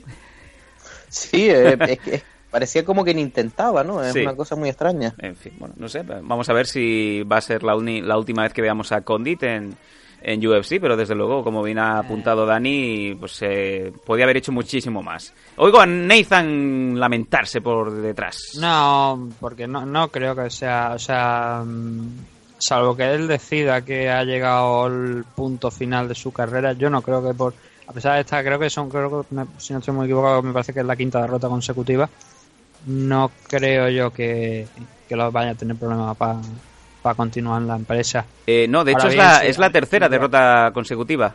Tenía ¿Tercera por ahí, solo? sí, sí, tenía una victoria con Thiago Alves en 2015 que venía de una derrota con Tyron Butley. Así que bueno, tampoco está con cinco derrotas. Cinco derrotas ya, esto no te lo levanta ni Jesucristo. Sí, que ver, bueno, sí, pero mm, lleva, creo que son, según estoy viendo aquí, son dos victorias por siete derrotas en los, Sí. no, por seis derrotas en, en los últimos ocho combates. Es bastante, ¿no? La verdad, pero no creo yo que, que, como te digo, que Condi sea un luchador que diga a la empresa, pues hasta aquí has llegado y te cortamos. Ahora bien, como lo que te iba a decir es que si quiere explorar otras opciones, igual podría marcharse a Bellator o- Sí. o a competir en otra compañía. Mismo tiene una buena división welterweight. Eso te iba a decir. Seguro que encontraba Sí. sitio ahí, en Bellator. Segurísimo, Sí. vamos. La pregunta, la pregunta es lo que te, lo que yo tenía en la previa, si realmente el daño que ha, que ha absorbido a lo largo de toda su carrera Carlos Condi, si realmente le permite seguir peleando a un buen nivel. Y esa es la Me duda gustaría- principal que tengo yo ahí. Sí, Dani. Me gustaría decir una, cosa, perdón, Neisa, pero es a colaboración de lo que dices tú. En términos de todo lo que ha peleado, a veces yo no pienso, o sea, muchas veces es el daño, pero en este caso no vi que lo que le sacudieran, que se quedara medio tal de un golpe, no vi que recibiera daño. Yo creo que es más un tema de actitud, como que está demasiado cómodo en las aulas. O sea, Sí. no, no sé si me explico, es decir, es como... Con- eh, conformista, conformista. Sí, exacto. Jordan Mien, por ejemplo, que pelea desde la comunión prácticamente. No sé si han seguido la carrera de este chico que se retiró con, con 23 o de- es un caso de que empezó quizás muy pronto. Como Las Tracy últimas Lords. peleas cuando perdía, perdón. Tracy Lords, que se retiró del porno a los 17. Sí, o sea, hijo de puta, loco. yo no sé cómo puedo seguir a eso. Pero- no, pero ¿sabes lo que te quiero decir? Es como que ha estado demasiado ahí, ¿sabes? Que no, en ningún momento le da pánico, no parece que va a perder, incluso cuando va viendo que la cosa va a ir mal por el lado de la decisión de su parte, no mete la, la quinta, ¿sabes? Lo, es como, sí, lo que, lo que tú dijiste conformista, pero Sí. eso lo he visto ya, es decir, eh, que a veces hay que tener un poco de miedo, un poco de nervio para empujar hasta el final, ¿sabes? Pero es que está tan cómodo, Sí. es tan capaz de evitar esos daños que no sé qué, que que sí, que, que, que ho- hoy está bien, o sea, no le ocurre gran cosa en términos de daños, pero como que le falta ese, ese nervio, ¿no? Ese, Mm. ese empujón para ganar las peleas. Y eso lo he visto en, muchos en muchos veteranos, ¿no? Que han, o bien han empezado muy jóvenes o que han tenido muchísimas peleas, que las últimas al final es que sencillamente no... En AFL vimos, eh, vimos una similar, que ahora, Dios mío, no me acordaré el nombre del... Ahora, ahora lo miro después, Sí. en la cual yo creo que era superior al, al luchador más joven, quizás que tenía más potencia, y era el otro era casi imposible de meterle daño, pero como que no... Eso, que le faltaba el nervio para querer buscar Sí, la sí. finalización. Bueno, ¿no? me- Ahora yo creo que todos los aficionados estarán ahí de puntillas. Digo, ¿qué, qué- quién es? Eh, Bueno, Dani, ves haciendo memoria. Venga, nos vamos al nos vamos al siguiente mientras Dani está ahí chequeando su CPU, su kernel. En la división eh, paja femenina, ya lo había avisado Nathan, ojo que este combate os va a dar dinero y no estaba equivocado. Carla Esparza ganando a Cintia Calvillo, poniéndole un eh, primer tachón en su, en su currículum, en otra decisión unánime, 29-28 los tres jueces. ¿Lo, vei- ¿Lo viste venir, Dani? Carla ganadora del combate. Fue un poco raro, ¿no? Había mucha disparidad. La verdad que no. Sí, la verdad que no. Eh, Felicidades Nathan aquí porque la, verdad que yo pensé que Cintia iba a ganar esta pelea porque eh, realmente el punto fuerte de, de Carza, eh, de, de- perdón, de Esparza, de Carla, es básicamente el grappling, ¿no? Digamos, la lucha en específico, ¿no? Y Calvillo la verdad que es mejor en grappling. Eh, más allá del- de la proyección que aún así tiró a, a Esparza, en una pelea de grappling yo creo que Calvillo ganaría prácticamente seguro, salvo que Esparza la tire y se quede ahí guardando esos dos puntos hasta el final. Es decir, los revueltos de Calvillo, eh, los ataques, las tomadas de espalda, es sencillamente mejor. Entonces, ¿cuál fue mi sorpresa cuando Carla ganó esta pelea, pero usando el golpeo, donde ella realmente no es para nada prolífica, ¿no? Eh, Fue un caso de dos grapplers y Esparza que quizás fue capaz de marcar mejor en los dos últimos asaltos, ¿no? Pero que, que nadie se equivoque, es decir, esta pelea podía ser perfectamente un empate porque el primer asalto fue una dominancia de Calvillo en, términos del grappling, ¿no? Utilizó muy bien el golpeo para esconder las entradas, la dominó desde arriba y, salvo quizás al final, eh, donde Esparza consiguió eh, ponerse arriba, ¿no? Una inversión.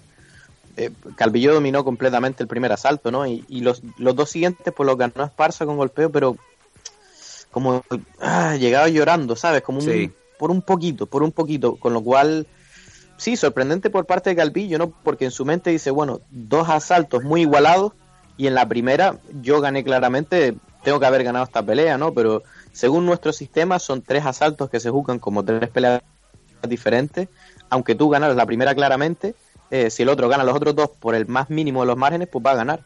Sí, sí. En este caso, pues si, si hubieran dado un, un 10-8, que quizás tampoco estaba tan justificado, pues hubiera sido un empate.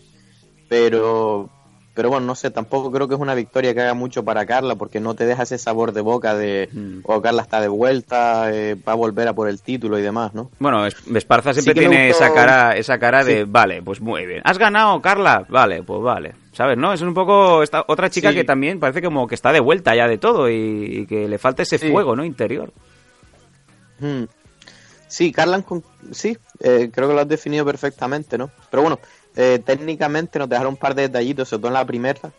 Eh, Calvillo, la verdad que tiene un grappling excelente, ¿no? Eh, y, le dio una curada en términos de grappling ahí, viendo, especialmente para la luchadora Carla, pues que cuando ella está abajo no tiene su mejor momento, ¿no? Siendo una luchadora le gusta estar más arriba. Y vimos grandes pases, por ejemplo, los detalles como Calvillo cambia la cadera, es decir, pone la cadera derecha o izquierda, dependiendo donde esté en el suelo, y, y empieza a levantar como su rodilla, eh, la que está encima de Carla, como lo hiciera Maya para ir a la montada directamente, y a la que defendía, pues trancaba las piernas, iba al golpeo.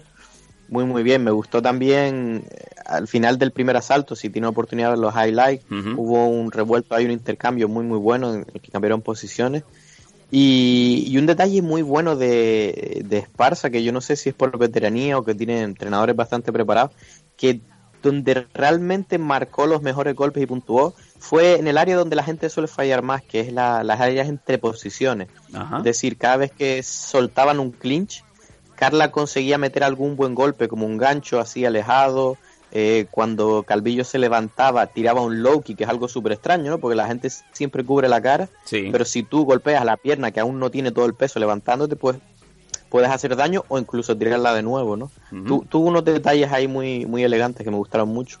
Lo que está claro es que Cintia Calvillo está mejorando a pasos agigantados y que, bueno, que no tenía por qué venirse abajo. De hecho, yo creo que es una de las celebraciones más ininterrumpidas de, que yo recuerdo, ¿no? Me recuerda un poco también a Toquiño Payares cuando se pensó que había ganado un combate, ¿no? Y se subió a la jaula. Pues prácticamente cuando estaba escuchando las decisiones de los jueces, Cintia estaba pegando saltos antes de que levantaran el brazo de Carla Esparza, ¿no? Que era la otra persona. En fin. Eh, bueno, Cintia le queda mucha cuerda y seguro que, que volverá a la senda de la victoria. Nos vamos al siguiente combate en la división Lightweight, en lo que no sé si era un upset o no, pero Dan Hooker, mm, Dani ganó a Mar Diakese por sumisión por vaya guillotina que le clavó en el tercer asalto y eso, ese corner, esa esquina que le decía a Diakese, no intentes, no intentes, y el tío que seguía intentando. Nos referimos a intentos de takedown, ¿no?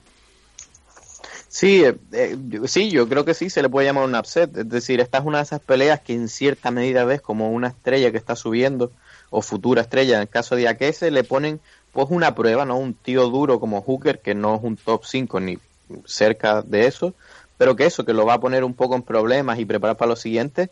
Y, la verdad es que fue demasiado la prueba para Diakese, ¿no? Eh, tuvo buenos intentos de golpeo, pero es cierto que yo no sé si es que quería ganar de forma espectacular, pero o es simplemente su estilo, eso puede ser también, en lo cual buscaba los golpes más espectaculares o o siempre golpes definitivos, ¿no? En lugar de quizás ir marcando poco a poco con low key, golpeo, ir echando dinero en el banco, como quien dice, ¿no? Sí. Eh, y, y, la presión de Hooker, pues, eh, frustró casi todos esos intentos, ¿no? Eh, quizás debió haber cambiado un poquito más hacia los básicos, pero es cierto que, que, que la presión de Hooker fue lo que sacó del lugar a Diakese, el clinch contra la jaula, tirarlo al suelo, romperle el ritmo, no pudo realmente nunca hacer las combinaciones.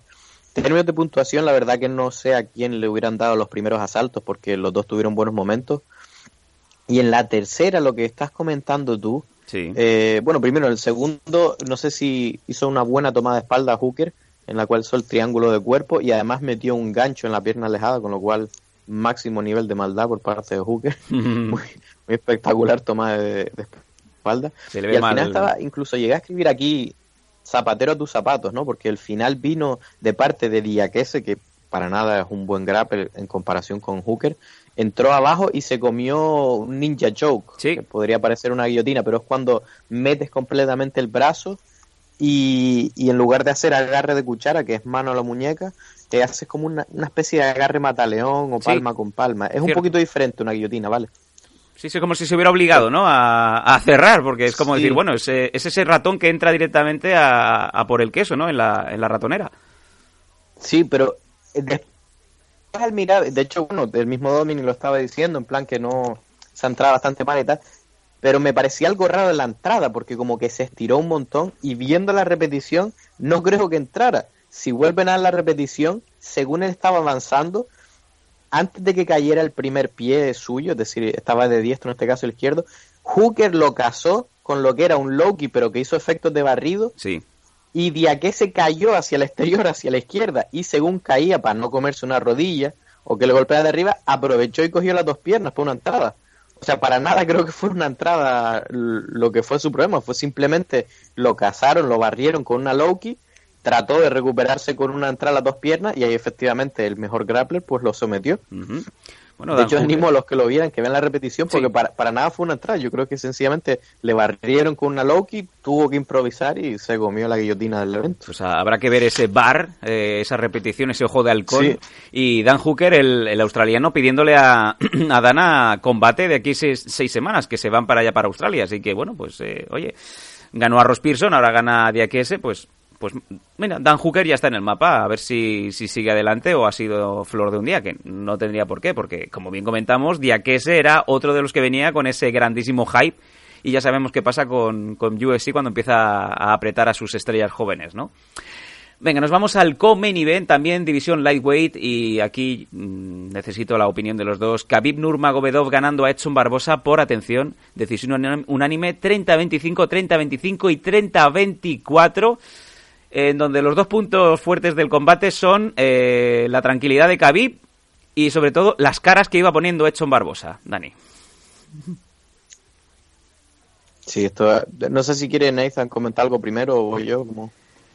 No, hombre, yo solamente decir que claramente ha sido una decisión cerrada, ¿no? Obviamente. Sí, ha sido Un, eh, un barrido total, o sea, un squash, lo que se conoce un squash en, en lucha libre. Hay, hay algo sobre la psicología de Khabib que es que cuando veo este tipo de peleas yo no sé si es que él está es tan bueno en el tema del control que quizás no está orientado a la finalización porque cuando tú ves la pelea dices madre de Dios qué paliza no, ¿no? pero luego ves el récord y dices coño este tío no finaliza a nadie y, es- y es, ¿sabes lo que te quiero decir? Sam? Es, es tal contraste, ¿no? De ver el récord y decir, este tío no finaliza ni a su abuela. Imposible. Pero luego ves las peleas y dices, madre de Dios, qué tunda. Sí, sí, y además constante. Entonces, yo y- no sé si es algo... Es como, es como lo, lo- es parecido Sí. a Terminator, porque las patadas bajas que iba lanzando Barbo- Barbosa eran devastadoras y aún así le estaba dando la tunda de su vida y lanzó varias patadas giratorias, incluso alguna de ellas llegó a conectar a la cara de Khabib y, oye, eh, que ni se inmutaba el hombre. Sí, es que en términos de espectacularidad, pues uno diría, bueno, la gente quiere ver finalizaciones o en términos de conseguir peleas, pero yo creo que Khabib lo que está buscando con este tipo de actuaciones es, es el miedo de los otros luchadores y el respeto, ¿no? Porque estoy seguro, porque yo me incluyo entre ellos, que yo preferiría pelear contra Maya y que me finalice en el primer asalto por matar en un minuto que Khabib me dé la tunda de mi vida durante 15. Sí, O sea, te aseguro que no hay nadie haciendo cola en la puerta de Anahuay para pelear con Khabib ahora mismo. De los luchadores más temidos Vamos, sin ninguna duda. está- Sí, sí. Y aún así, No, no, eh, decir claro. que. Y aún, aún así decir que Khabib. mm, eh, vamos. le dio una tunda espectacular a Edson, el cual eh, no se iba a rendir. E incluso cuando conseguía levantarse, eh, si en algún de esos, en alguno de esos lances Khabib soltaba alguna de las eh, rodillas que tenía más que bloqueadas, salía y, y, conectaba, que es lo, a lo que nos estamos refiriendo. O sea, que yo estoy viendo incluso que las puntuaciones han sido muy bestias y, sin embargo, yo he visto a un Edson que, que no quería, no quería perder que iba, que iba a, por su última oportunidad, esa, esa patada, ese puñetazo que pudiera conectar. Y tuvo, y tuvo algunas. Sí, eso, sí, desde luego, estoy de acuerdo contigo en ese aspecto. Estoy hasta sorprendido. Yo pensé que Khabib se iba a doblar bastante antes. Perdón, Edson. Sí. Pensé que no iba a soportar la presión y la verdad que estoy súper sorprendido con el corazón de Edson porque se llevó una auténtica cuerada y a partir del minuto 20 que tengo que apuntado eh, tenía pinta de que no iba a cambiar y él lo sabía también. O sea, siempre tiene la, la oportunidad del golpeador de coger el caos, pero la verdad que a partir del minuto 20 que lo tiró al suelo, y era fue ha sido una curada de parte a parte, ¿no? Eh, la puntuación 30-25 está bastante bien eh, justificada y hasta 30-24, la verdad. Yo creo que los de 30-25 fue porque en vez de dar un 8-10 en el primer asalto, dieron un 8-9. Sí.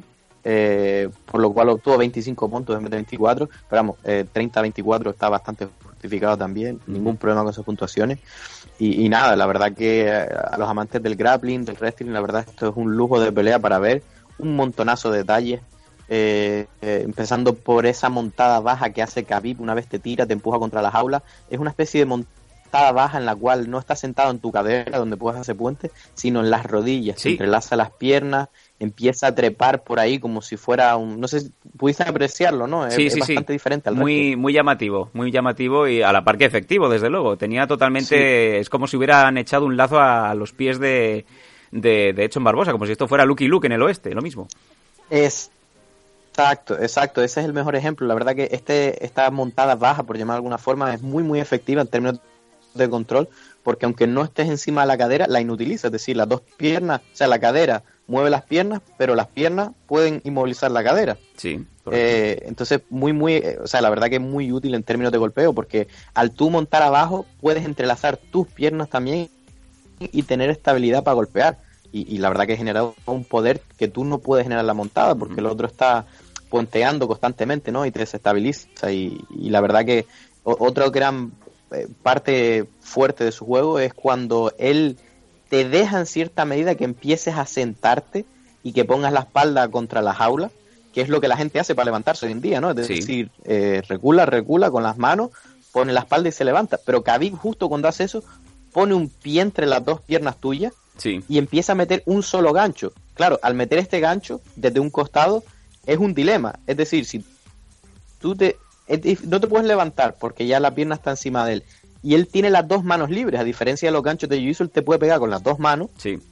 y si te giras para evitarlo, ahí te coge la espalda, o sea que es una putada, no haces nada, eh, te sigue pegando, giras, te coge la espalda, te deslizas hacia abajo, montada la, baja las dos rodillas. Sí, o sea, sí. la verdad que tiene un juego ahí que yo desde luego no, no sé la solución ahora y, y parece que nadie la ha sabido hasta ahora y, y se ve imbatible, la verdad. De ahí la- el comentario de las caras Sí. de Barbosa, porque de verdad eran un mapa, por no decir un dilema, porque el pobre hombre no sabía qué hacer, estaba totalmente sobrepasado de la situación. Sí, es una locura. Me recuerda un, un poco el juego de Askren, eh, Oh, que ya venga. está retirado y que, en mi opinión, uno de los, de los welterweight más grandes de toda la historia, que no tuvo la oportunidad de mostrarlo en UFC, pero te aseguro que lo hubiera ganado a montones. Y Askren, en cierta medida, entrena, es compañero de entrenamiento, pero te aseguro que las clases las da Askren a, a Woodley, a. Tyron Woodley. Woodley emplea algunas tácticas de, de Askren en esa medida, ¿no? Pues. Pero, pero la dominancia de Khabib, eh, la verdad, pocas cosas que decir. Eh, en la entrevista posterior, Joe Rogan le estuvo apretando bastante a Khabib, le decía, ¿a quién quieres? ¿A Tony Ferguson o a Conor McGregor? Y dijo, bueno, los dos eh, son bullshit. Eh, con ese con ese inglés y diciendo que él ve más factible pelearse y pegarse con, con Tony Ferguson porque según palabras textuales de Khabib eh, McGregor ahora mismo tiene mucho dinero y no creo que vuelva a UFC hasta que no se lo gaste boom Sí, la verdad que. la verdad que ahí lo clavó el cabrón, ¿eh? Sí. No sé. No, no sé a quién le van a poner. me, la- Khabib, yo no sé si es por el récord, pero a mí me ocurre también, yo no sé si les ha pasado a ustedes eh, el caso que cuando obviamente lleva tanto tiempo sin pelear y la verdad que no ha ganado a tantos oponentes de cierto nivel. Un poco como que te olvidas de lo bueno que es Sí. y cuestionas un poco en plan, bueno, sí, ha ganado 24, pero realmente top top, realmente no tiene tantas victorias, tiene muy poquitas en realidad. Claro. Por un lado, y como tampoco tiene tanta frecuencia, te olvidas un poco, pero claro, luego ves este tipo de peleas y es como un reality check, ¿no? Es un poco, hostia, es verdad que es tan bueno, ¿no? Bueno, lo que está seguro Y- es que Khabib va a pelear o con Tony Ferguson o con Conor. Imaginamos que es más lógica la primera, la primera opción, la de Tony Ferguson, el cual tiene el cinturón interino lightweight, porque según EA Sports, el señor Conor McGregor tiene dos. Nathan creo que no está por la labor con esa opinión, pero eh, es más fácil ahora mismo que sea Tony Ferguson el siguiente rival de Khabib, ¿no? Sí, eh, Khabib lo, lo dejó bastante claro. Probablemente eh, va, va a tener que esperar a que, o sea, Conor va a esperar a que estos dos peleen probablemente. La verdad que no, ninguno de ellos es lo que se dice un gran, no sé cómo decir, lo del draw esto, ¿no? Un, Sí, un un- gran a- a- atracción, una el- atracción, el eh, o que- sí, que sí, que- motive realmente, ¿no? Exacto, que te garantiza un main event que la gente va, va a querer verlo. Sí, exacto. Y por supuesto que los dos le pueden ganar, la verdad. Pero no, no es tan claro como la gente se piensa, ¿eh? Los dos se le da, los dos reciben muchos golpes en los primeros asaltos. Eh, o sea, Khabib ganó de forma sobrada, pero encajó al principio. Es decir, Sí, si sí, Barbosa llegara a tener un poquito más de precisión, de verdad que lo podía haber pagado. Lo que pasa es que lo vemos como tan invencible porque una vez lo agarra es una curada tan grande. Y lo mismo Tony. Tony ha tenido que volver de la adversidad muchas veces, ¿no? Yo no veo peleas tan malas, la verdad. Lo que sí que veo, dos grandes formas de ir la pelea. No la veo igualada, es decir, Cono contra cualquiera de esos dos, veo tanto. Lo que no veo es que acabe sea tan igualado al final. O veo Conor noqueándolos al principio, según entran, o veo los otros dominando a Conor con el grappling. ¿Sabes? Veo como muy diferentes finales. No veo en plan, bueno, va a ser una pelea igualada estilo Holly o Cyborg, por ejemplo, ¿sabes? Sí, sí, sí, sí, sí. Entonces vamos a tener que ver cómo, cómo van las políticas en, en- en este caso, ¿no? Pero lo más probable es que tenga que pelear con Tony y que Conor pues, pues espere a un ganador, claro. Bueno, eso, eso quiere decir seis meses más tocándose la patata, ¿no? Que es lo que parece que va a pasar. Y pensar que hace meses estábamos diciendo de que Conor seguro sí o sí va a pelear en este evento, en UFC 219. Fíjate tú cómo, cómo está la película ahora mismo. Pero bueno, no creo que vaya tan desami- desa- desencaminado Khabib cuando decía que es que Conor tiene mucho dinero y ahora pues no le aprieta, ¿no? Bueno, nos vamos, venga, al main event de este main car de este UFC 219.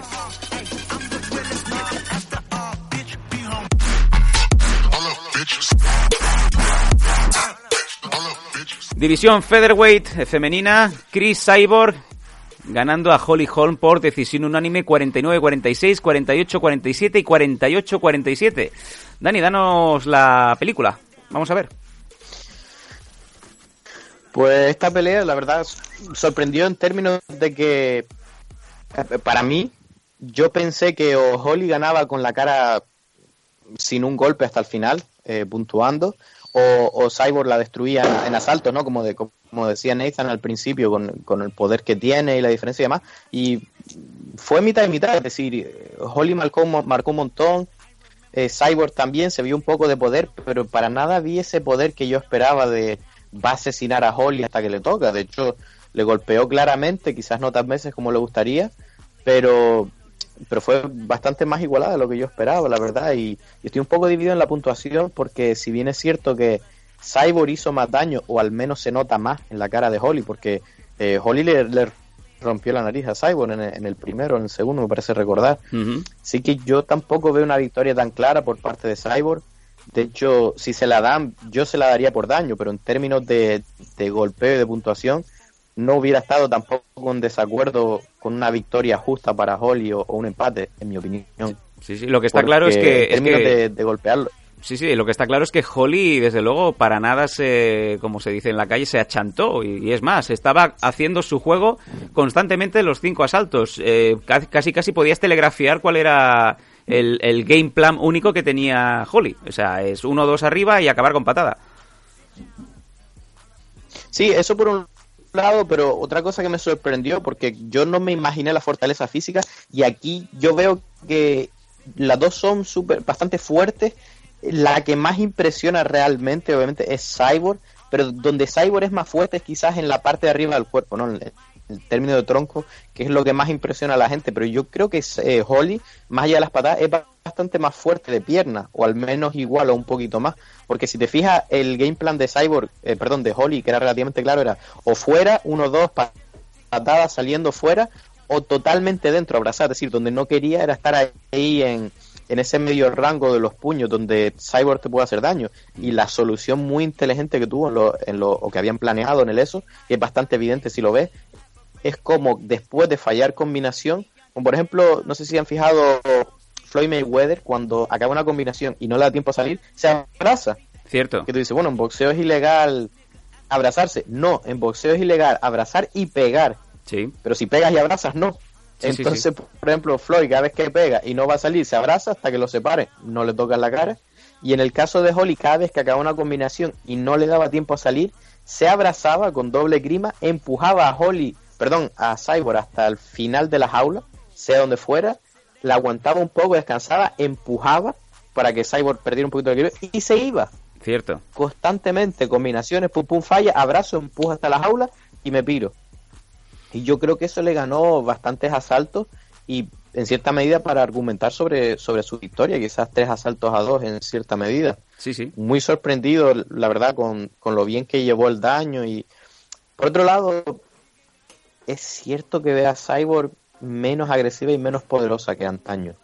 No sé si lo has notado. No, estaba. la veo como antes. Sobre todo a partir del tercer asalto la vimos, decía mucho Joe Rogan, estaba mucho stationary, o sea que estaba muy plantada, no, no, no era dinámica en ese sentido, ¿no? Es como que se había acostumbrado, y ya había visto la vía de la victoria, que era esperarse a que fallara la combinación Holly Holm, lanzar un jab o lanzar algún directo, y así fue como poco a poco iba ablandándole la cabeza a Holly Holm, pero tampoco era esa victoria o esa supremacía, ¿no? De, de lo que nos tenía acostumbrados la brasileña. No, pero ni el poder. Sí, sí. Sobre todo, es decir, el caso, la forma en la que yo, yo creo que utilizó veteranía porque o ya no tiene tanto cardio o tanta fuerza o es muy... O sea, Holly la empujó como si fuera luchadora mucho más fuerte contra la jaula en muchas ocasiones y la dominó en el clinch, que ahí es donde realmente se ve quién es la persona más fuerte. Estoy súper sorprendido, desde luego más pegada tiene, ¿no? Por el daño en la cara, pero también puede ser una función de, de cómo son, ¿sabes? La fisonomía, es decir, a Holly es prácticamente traslúcida y se le notan más los golpes. Sí, como en, eh, como Crepúsculo. La verdad, no sé. Sí, sí, claro, si eres en plan, si tienes la, la tez de la piel de un vampiro, pues obviamente se, se notarán más las piñas que los hombres lobos, ¿no? no sé. no sé, la verdad, igual me voy a ver un poco de odio aquí por los fans, pero no sé, no me hubiera molestado que, que hubiera ganado Holly, la verdad, en términos de quién trabajó más la pelea, ¿no? Más allá de, porque si lo, si lo piensas, Cyborg es un poco que llevara la batuta y a la que vio los fallos, pues sometía este golpeo fuerte. Y quizás su golpeo y el daño que realizó es lo que la salvó. Pero más allá de ahí, poco, ¿no? Yo tenía la esperanza de ver el juego de suelo de Cyborg, que la tirara. Un poco más, me hubiera gustado ver bastante más, la verdad. Creo que estuvo un poco bien por su parte, ¿no? Si no se veía con el cardio para vencerla, más bien al oportunismo, ¿no? Sí. Cuando fallara quizás Holly no sé. Sí, lo me hubiera gustado ver un poquito más de Cyborg. Yo creo que fue bastante ir a asegurar el resultado, que es lo que, lo que ya vio. Ella ya vio puerta ahí y por esa vía tiró y así fue. Y así es como salió vencedora Chris Cyborg. Y bueno, una división que vamos a ver qué va a pasar, porque está basada, hecha y por eh, para Chris Cyborg. Y Holly Holm, que era la única que podía poner un poco en apuros a la brasileña, pues ahora mismo ya es historia. Y veremos qué va a pasar con esta división, ¿no? Una división que, como bien decía Nathan antaño, pues estaba diseñada para la brasileña. Veremos, porque rivales no se le antoja mucho. Más aún ahora que Ronda Rousey está pegando saltos desde un esquinero, ¿no? En pressing catch. Exacto, pero también es verdad que los años van pasando. Yo no sé si es la usada, que ya no puede tomar tanta pócima mágica, porque, mira, lo siento al que le duele que duela, pero es que ha pitado dos veces por dopaje. Por un lado. Sí, sí, sí. O simplemente es, es el paso de la edad, porque el paso de la edad no perdona y, y- y bueno, quizás es simplemente cuestión de tiempo de que venga una leona más joven, como quizás Megan Fox. ¿Cómo se llama la Megan Fox, esta? Megan Fox.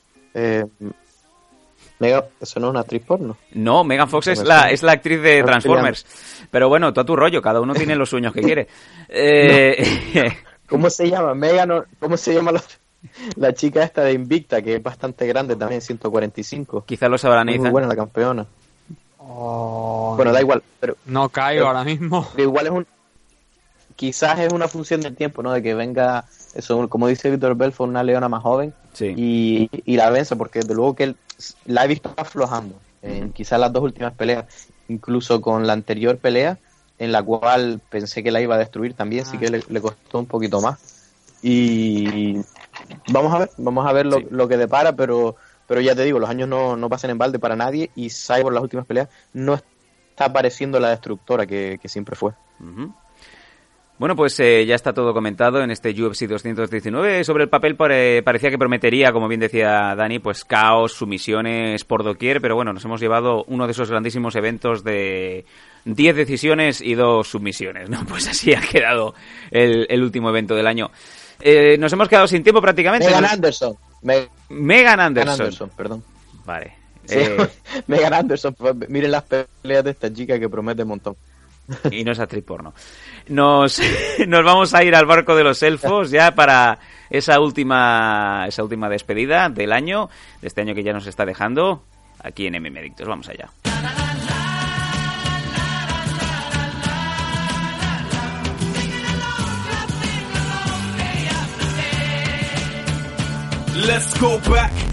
Segundos finales de este MM Adictos 193 y como bien eh, manda la tradición, últimos minutos del programa, quiero que me habléis, vamos a empezar con Dani, que cómo has visto este año y quiero saber también qué, le- qué pides al año que viene.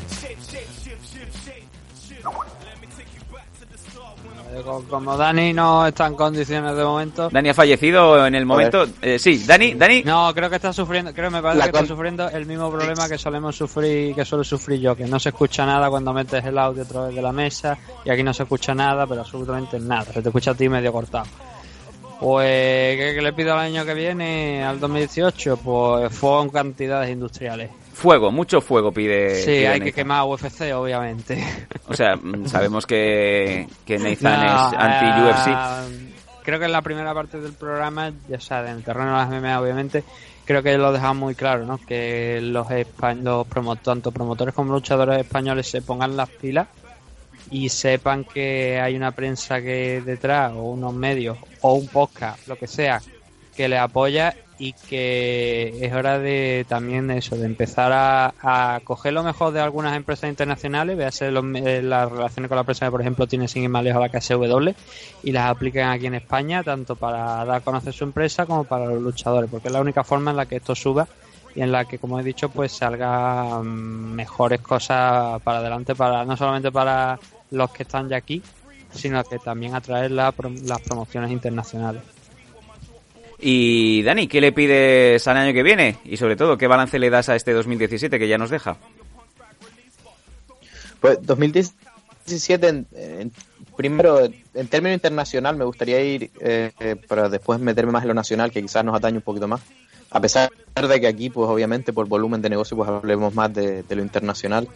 Eh, pues sido un- un año curioso en el cual hemos visto, como hemos visto otros años, ¿no? Pero la llegada y partida de megaestrellas, ¿no? Quizás como eh, Conor, eh, un- una vez más eh, John Jones, perdón, este, sí, John Jones, sí. el caso de Ronda Rousey también, en el cual, pues, por un lado preocupan, ¿no? Es decir, eh, UFC necesita estrellas y demás, todo el rollo, pero al final del día vemos como MMA sigue sobreviviendo y, más allá de porque hayas estrellas o vendan más o menos, porque es un deporte genial que a todo el mundo entiende, no digamos no es fútbol, no es béisbol, todo el mundo entiende MMA y, y creo que va a estar bien, el terreno internacional no, no va a haber problemas.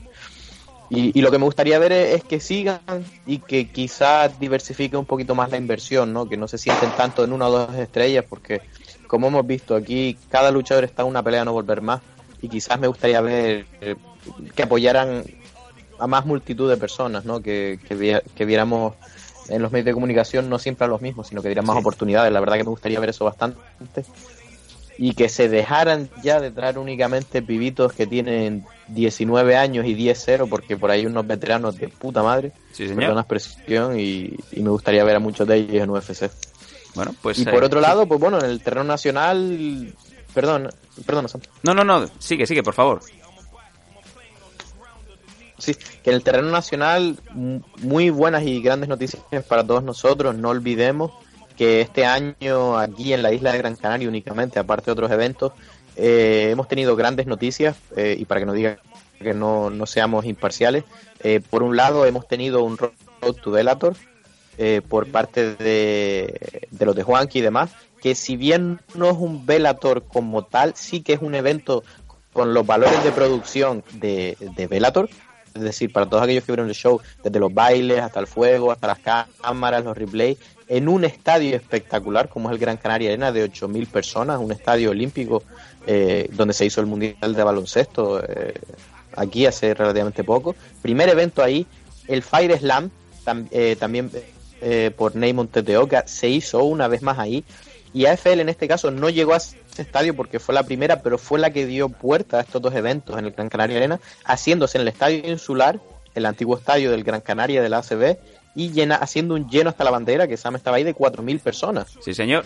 Sin duda ha sido el evento más grande de MMA que ha habido en este país y no hace sino inaugurar cosas buenas, porque el siguiente, gracias en parte también al Road to Bellator y al Fire Slam, ya será el Gran Canaria Arena en marzo del año que viene.